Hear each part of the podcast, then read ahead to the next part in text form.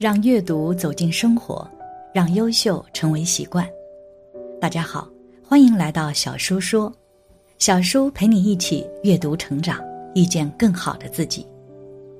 今天要给大家分享的是参加葬礼时这个细节千万不能忽视，一起来听。丧葬习俗的流传至今已经有几千年的历史了，而且每个民族也有自己的丧葬习俗。虽然现在的丧葬品和程序在不断的简化，但视死如视生。如果一个人离开了这个世界，家人肯定要为他们举行告别仪式的。而在进行白事的时候，也是有很多禁忌。如果没有注意到的话，可能会惹祸上身，或许是对自己的命格产生破坏作用，又或者是让自己的运势产生坏影响，这些都是说不准的。所以，我们能做的只有好好弄清楚白事上什么能做，什么不能做，什么话能说，什么话不能说。比如说丧礼白包，一般来说，如果自己被邀请到了，都会给一些钱，表示一份哀悼。这其中也是有很多的讲究的。接下来，我们一起来看看白事随份子的忌讳及注意事项有什么吧。一、白事包白包的忌讳。白事在包白包的时候，一定要注意钱的包装，切忌用鲜艳的颜色，一定要用白色，这样才不会在场上感到突兀。如果颜色没选对，不仅会让人对你印象不好，而且还会让不好的气运沾惹上身。同时还要注意金钱要放多少，不能放多，也不能放少，千万不能选择吉利数字的份子钱。比如说八八八六六六之类的，通常白包包的金额是看你的交情，不论对象是长辈、晚辈，或是同事、同学、朋友或亲戚，按照交情深浅来包多少。白包的礼金以单数为主，如一千一、两千一、三千一、五千一等。白包金额没有再比大小的，所以并不是包的越多越好。另外，如果你要包的对象之前曾经包给你们家白包，你也可以用当初他包的金额包回去。二白事随礼要怎么说客套话？这个时候不要多说话，首先表情一定要沉痛，这样对死者是表示尊重的。其次一定要说一句节哀顺变，这样是对死者家人的安慰。三白事没注意忌讳的后果。会让自己惹上不好的气运，甚至会让自己在一段时间内衰神附身，还会有钱财两空的危险。四要怎么解决惹祸上身的问题？在葬礼过后，一定要用特殊的草药净身，这样代表着洗去不好的气运。五忌从丧家带回物品，可能有些丧家比较大方，当您随礼了以后，他们就会给您一些东西带回家里吃。但这在风水学中是严格禁止的。六，头像朝向向外，这个头像朝外指的是人民币的头像图像朝向手外，这是一直都流传着的规矩。不过现在很少有人带现金出门了。可我们在参加葬礼的时候，最好还是拿现金，然后让现金的头像朝外，一来这样能显示出我们的尊重，二来也有利于丧葬风水。七，不要直接进家门。参加完白事，不要立刻回家，不然这样会将身上的晦气带回家里。那么要怎么去晦气呢？可以去附近庙宇、道观逛一逛、拜一拜，或上一炷香，或者去人流比较大的大型商场逛一逛。总之，去人流比较大的商圈转转，利用人多的阳气把晦气冲淡了，再回家。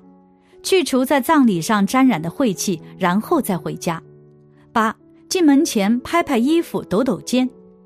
回家进门前拍拍衣服或者抖抖肩，把身上的或脚上的土抖落干净，然后在门外把自己的外衣和鞋子脱掉再进门。然后就是洗澡，把所有的衣裤鞋洗了，也可以在门口撒盐。九不要穿颜色鲜艳的衣服。葬礼是白事，而红色衣服代表喜庆，穿这种衣服去参加葬礼，会给人一种不尊重故去的人的感觉。黄色衣服看起来轻松愉快，而参加葬礼是一件很严肃而庄重的事，而且穿黄色衣服去葬礼还容易招来各种灾祸，对于健康运不利，一定要禁止穿。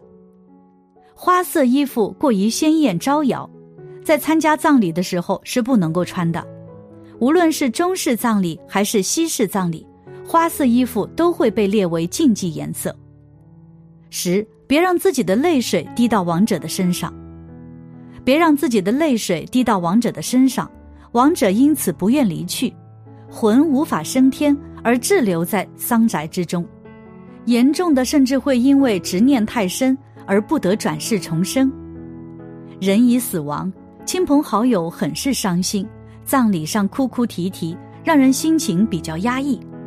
话说物以群分，人以类聚，这种心情是一种负能量，特别容易感召周围的灵性汇集。不仅是亡灵，还有其他的精灵鬼怪。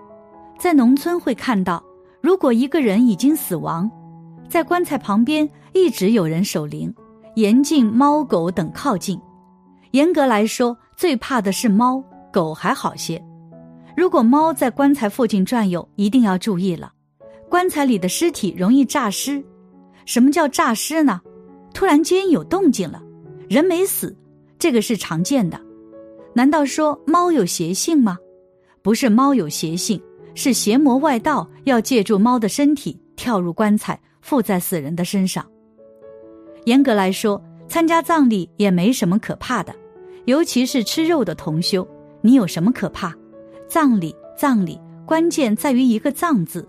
安葬谁？安葬一具尸体。谁的尸体呢？人的尸体。尸体指生物死后留下的躯体。是不是只有人死了才叫尸体？动物死了不叫尸体呢？没有专指吧？就是说，动物死亡也叫尸体，对吧？如此说来，把动物埋土里和把人埋土里是不是一样啊？一样的，本质上无差别。无非是人要做棺材，动物没有棺材。动物不是不给做棺材，而是有更加豪华的棺材。这个棺材非常高档，带插电，安放位置不是荒山野岭，而是高大上的豪宅别墅。这个说法有点过了，一听就知道这是冰箱。现在看看自己的冰箱里面都有什么呢？火腿、牛肉、鱼，很多众生肉。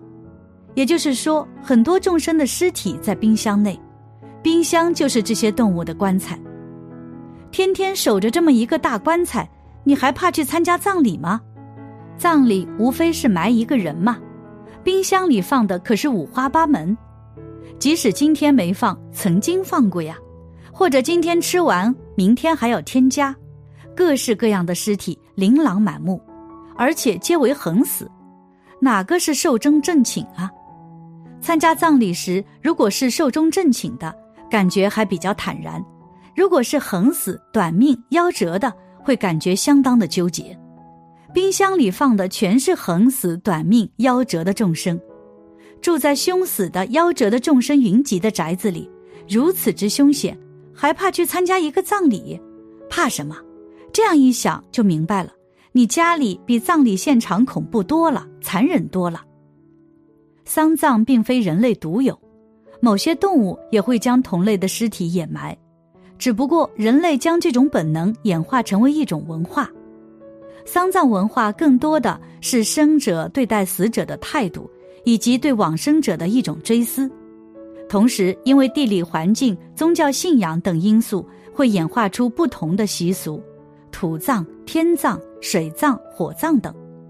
但不论哪一种习俗，都会包容着对往生者的祝福及追思。人在世间走一遭，从哪里来？如何面对天地？如何面对自己？如何面对接触的一切众生？我们待人处事接物如何选择？先辈如何做？我们哪些该继承？哪些需要改善？逝者已矣，面对这一场人生最后的演出，应该有一番深思。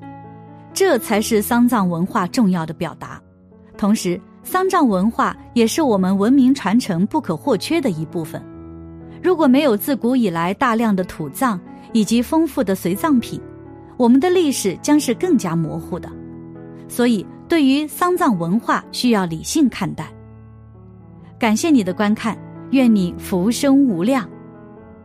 今天的分享就到这里了，希望你能给小叔点个赞，或者留言给出你的建议。别忘了把小书分享给你的朋友，让我们一起成为更好的自己。